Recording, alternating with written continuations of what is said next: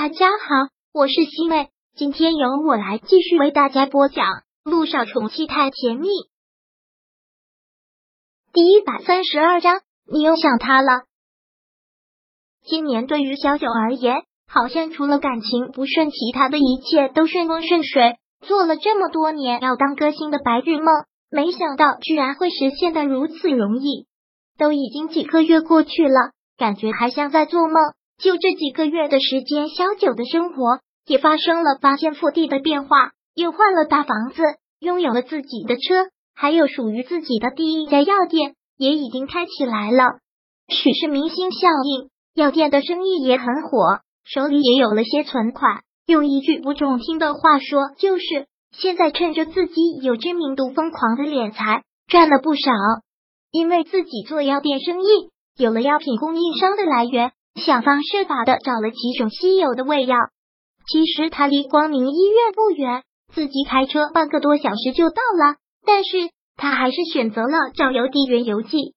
陆院长，请帮我把这些药交给陆亦辰，谢谢。小九封箱之前给陆一鸣留了张纸条。寄完快递，小九回了家。今天是周五，连姨去接小雨滴了。现在见小雨滴只有周末的时间，加上他又忙。见小雨滴的次数真的是少之又少，小九就一直站在落地窗前看着小区的门口，终于看到了车子进来，小九真的是好兴奋，连忙到门口打开门，等着他的小宝贝妈咪小雨滴。小雨滴进门之后，小九一把将他搂到了怀里，在他的脸上亲了又亲，实在是太想他了，我的宝贝女儿，终于是看到你了，想死妈妈了。我也是，我每天都好想妈咪呀。小九又忍不住在他的脸上亲了亲，然后连忙问涟漪：“没有被狗仔拍到吧？”“没有，你放心吧，我可谨慎了。”涟漪特别骄傲的说道：“我以前干过狗仔，对于狗仔的偷拍伎俩我懂，所以这方面反侦查能力还是很强的。”就吹到你，因为公司规定，先不要暴露他有女儿这件事。害怕会影响他的人气，毕竟是刚出道。小九也是这个意思，他倒不是怕影响人气，而是怕小雨滴会受到影响。今晚上，小九什么都不打算做，就是好好的陪小雨滴，陪他做功课，给他讲故事，还有唱歌给他听。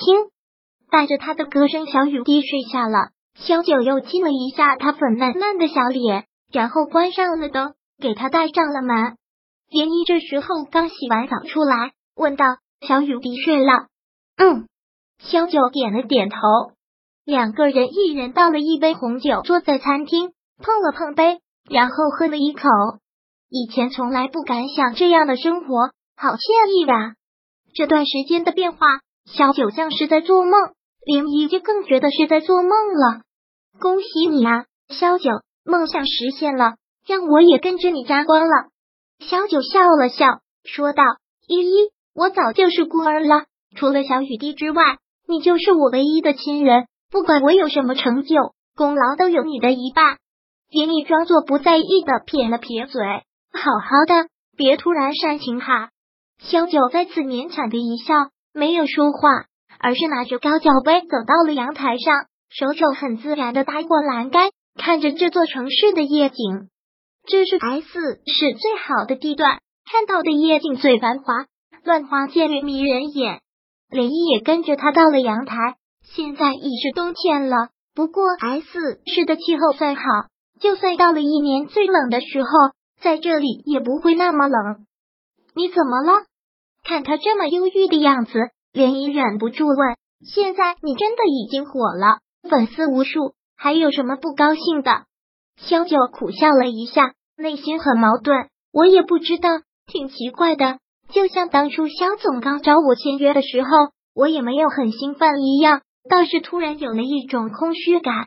就像那句歌词：“没人分享，再多的成就也不圆满。”当他说出这句话的时候，连林就已经什么都明白了，鬼鬼的一笑说道：“原来是又想陆总了呀？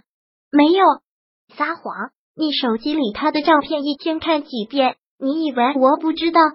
小九无法辩解了，事实就是这样。现在他们两个的关系也真奇怪，以前的六年各忙各的，没有彼此任何消息。现在呢，可以说每天都能听到对方的消息。自从他火了之后，陆以辰的行事高调了很多，破天荒的亦会接受记者的采访。之前的他是从来都不会的。那又怎样呢？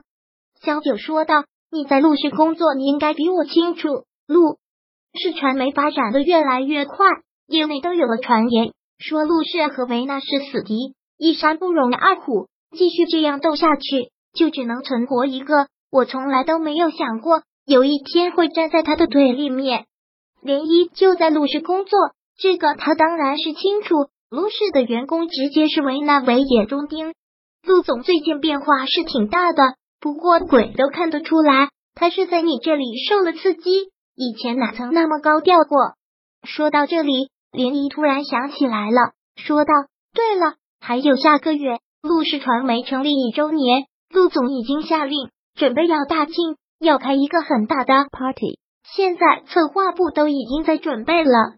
成立一周年，大庆，陆亦辰真的是天之骄子，在商界的智慧那是常人所不能及的。不过才一年的时间，就已经把陆氏传媒做的风生水起。”试问有几个人能做得到吗？那是好事啊！萧九说道。陆总已经好久都没有来这边公司了，下个月就要开庆典了，应该马上就会过来了。他过不过来和我已经没有关系了。萧九很苦涩的笑，他现在见到我只会心情更不好，何必呢？他开心就好。涟漪真的是忍不住叹息。你这样折磨你自己，折磨他，真的好吗？